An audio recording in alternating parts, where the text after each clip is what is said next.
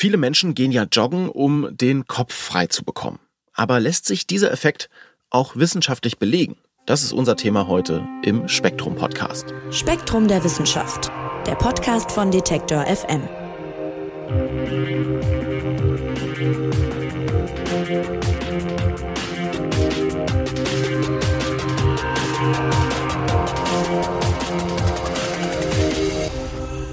Ja, ich habe es eigentlich lange Zeit immer gehasst, aber irgendwann im ersten Corona-Lockdown, da habe ich dann doch auch damit angefangen, mit dem Laufen nämlich. Und seitdem ist es fester Bestandteil meines Alltags. Eine Runde laufen, das tut mir immer richtig gut und vor allem meinem Gehirn habe ich zumindest das Gefühl. Ich bin nämlich danach besser gelaunt und irgendwie auch aufgeräumter im Kopf. So ist das Gefühl, würde ich jetzt mal so beschreiben. Ja, so ein bisschen aufgeräumter zwischen den Ohren. Und so geht es vielen Menschen. Viele Leute beschreiben das so. Und deshalb wollen wir heute mal schauen, ob dieser Effekt auch wissenschaftlich nachzuweisen ist.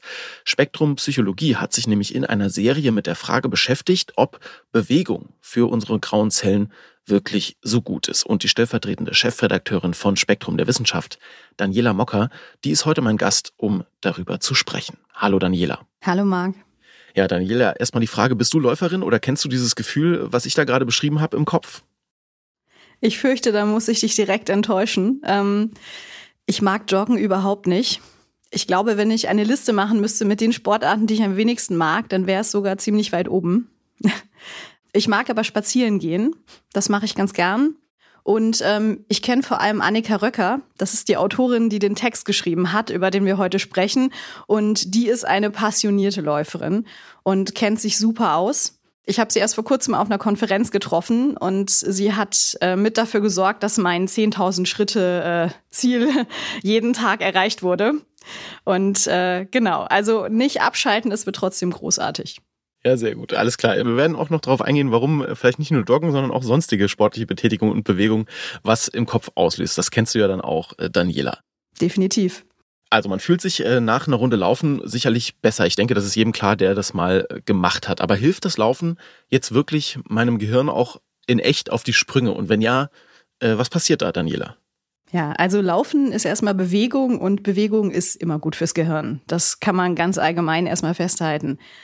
Es gibt eine Reihe von Studien, die nahelegen, dass Laufen im Speziellen die kognitiven Funktionen kurzfristig verbessern kann. Also zum Beispiel das räumliche Vorstellungsvermögen oder die Verhaltenssteuerung, also wie wir unser Verhalten, unsere Impulse kontrollieren können, aber auch unsere Konzentrationsfähigkeit. Und äh, das hängt vermutlich damit zusammen, dass beim Laufen Dopamin ausgeschüttet wird. Dopamin ist ein Botenstoff, der von bestimmten Nervenzellen im Gehirn ausgeschüttet wird und der an der Bewegungssteuerung beteiligt ist, aber auch an diversen geistigen und emotionalen Prozessen. Und Dopamin ist vor allem der zentrale Botenstoff unseres Belohnungszentrums im Gehirn. Deshalb wird er manchmal auch als Glückshormon bezeichnet. Passender wäre aber eigentlich eher Motivationshormon. Denn ähm, ja, wenn er ausgeschüttet wird, dann finden wir das äh, toll. Das, das sorgt dafür, dass wir uns gut fühlen. Und vor allem sorgt es dafür, dass wir diese Aktion, dass wir diese Handlung dann weiter ausführen.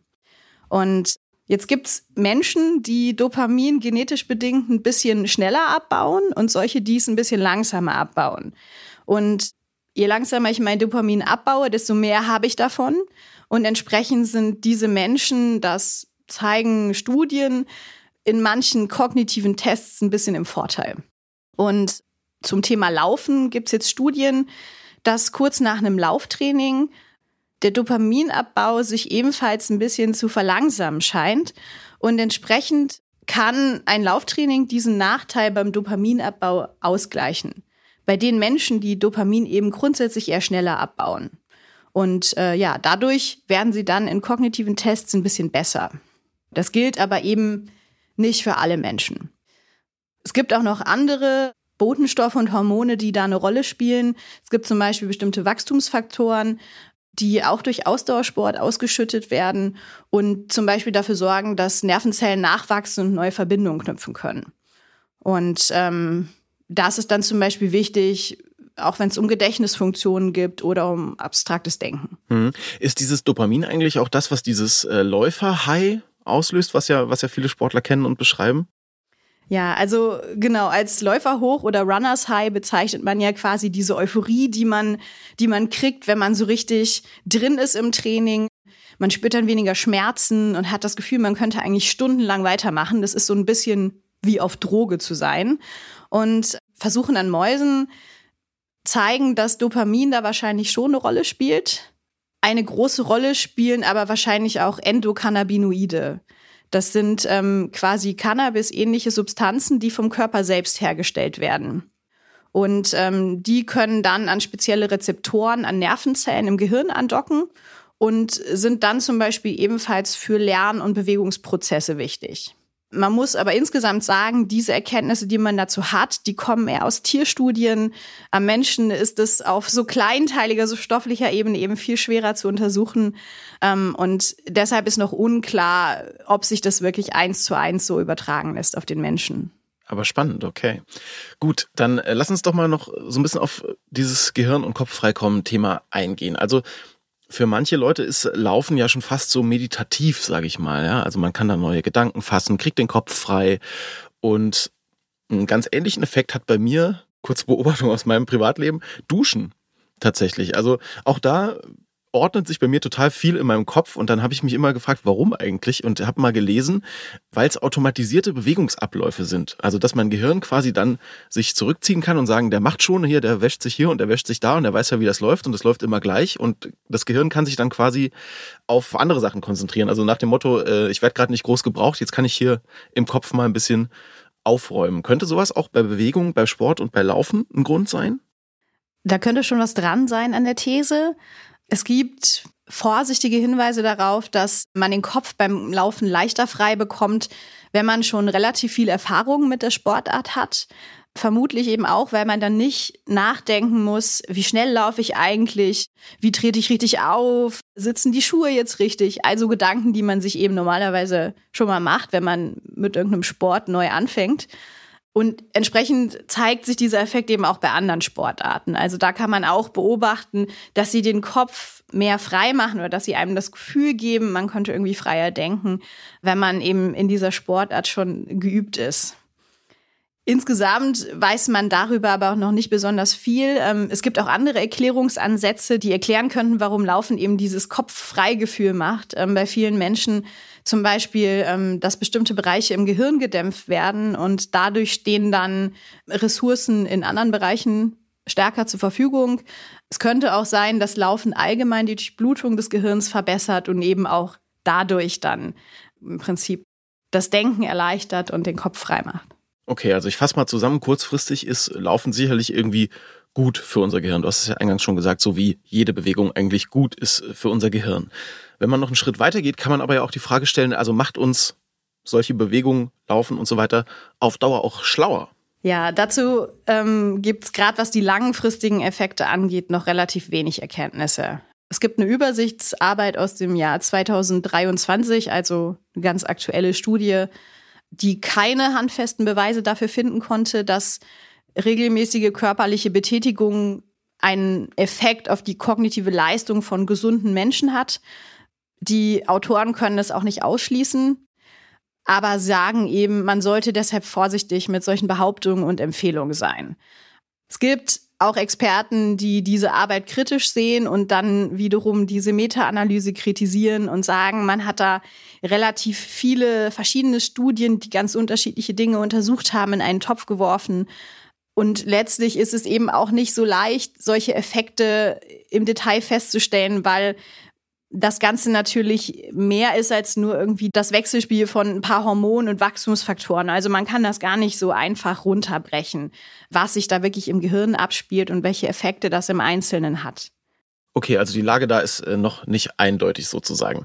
Gibt es denn eigentlich einen Grund, weshalb es, weil wir hier die ganze Zeit übers Laufen reden, weshalb es vorteilhafter für das Gehirn sein sollte als jetzt andere Sportarten? Also oder du hast eingangs gesagt, eigentlich hilft irgendwie auch jede Form von Bewegung, aber das Laufen dann schon im Besonderen oder, oder wie ist da die Lage? Ja, Also das Laufen ist einfach besonders gut untersucht im Vergleich zu vielen anderen Sportarten. Das liegt eben auch daran, dass es ein natürlicher Bewegungsablauf ist. Jeder von uns tut es jeden Tag. Ähm, man braucht keine Spielregeln zu beherrschen, man braucht keine Hilfsmittel. Man kann im Prinzip einfach loslegen. Und das macht es eben leicht, das Laufen zu untersuchen und auch leicht die Ergebnisse zu interpretieren, die man in solchen Studien dann erhält. Weil alles andere, wenn ich jetzt irgendwelche Spielregeln beherrschen muss, wenn ich spezielle Fähigkeiten brauche, um so einen Sport überhaupt erstmal auszuüben, dann verzerrt das natürlich ähm, potenziell meine Messungen, weil ich diese Effekte dann wieder rausrechnen muss.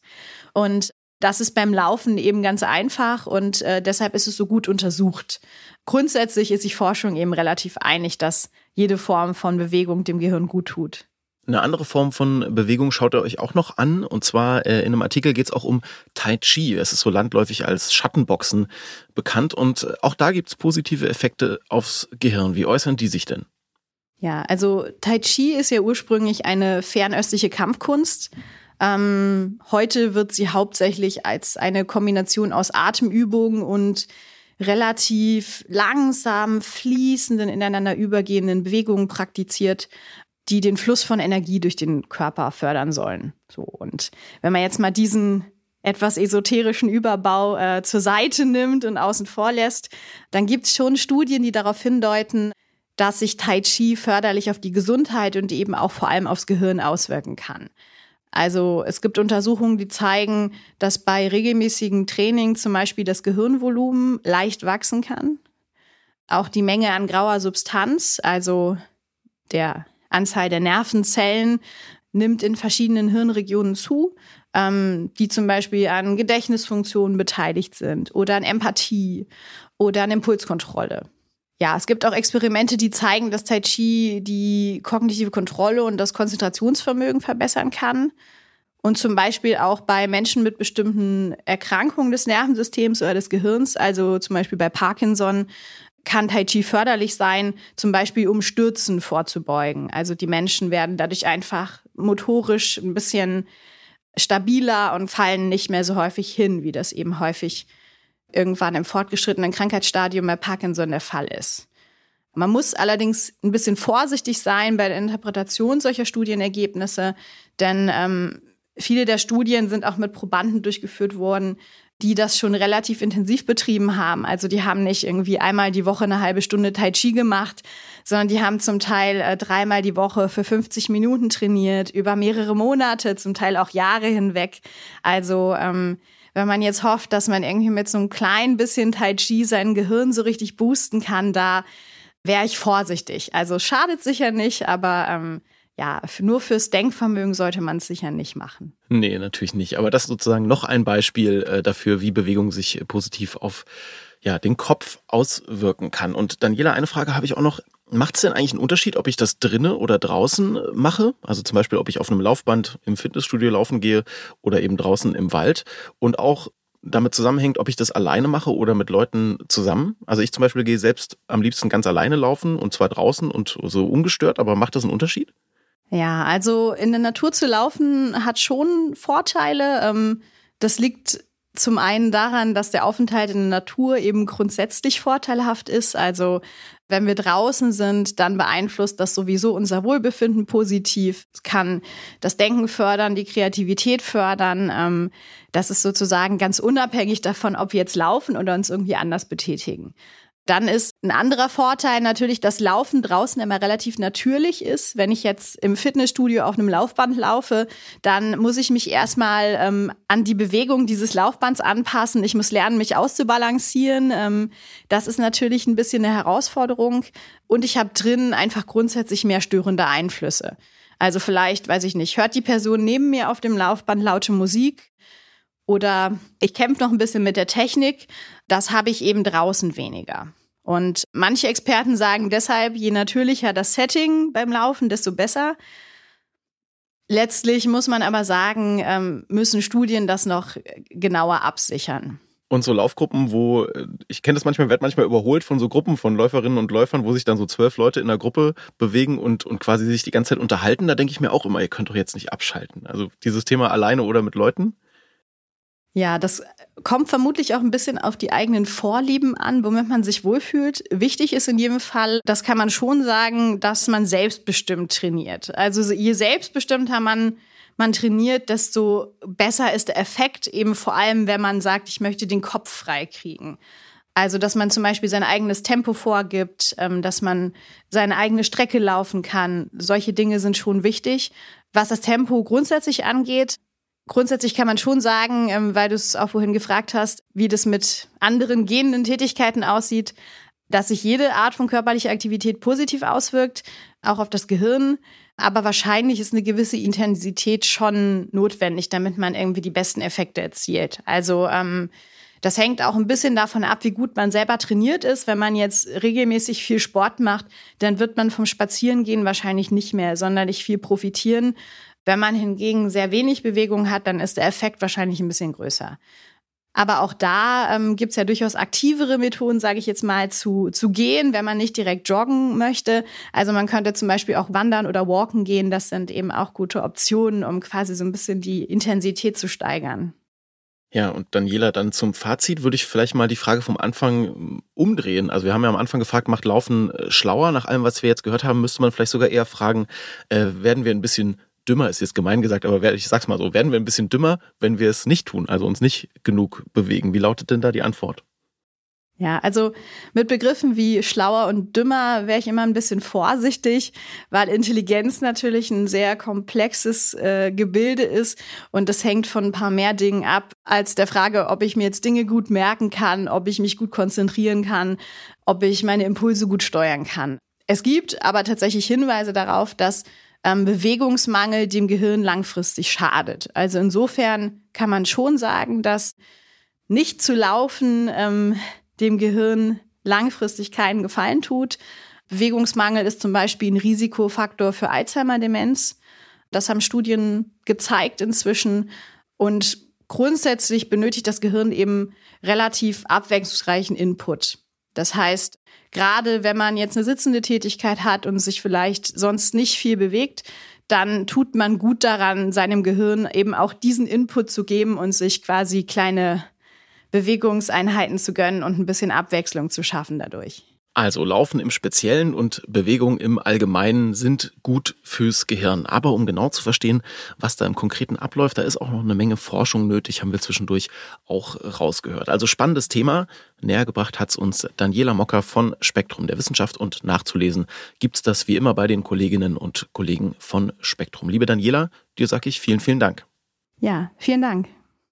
Und auch euch ein ganz herzliches Dankeschön hier zum Ende, nämlich fürs Zuhören. Ich würde mich freuen, wenn ihr kommenden Freitag wieder dabei seid. Dann gibt's nämlich wie immer eine neue Ausgabe von unserem Spektrum-Podcast. Und bis dahin, mein Name ist Marc Zimmer, sage ich Tschüss und macht's gut. Spektrum der Wissenschaft, der Podcast von Detektor FM.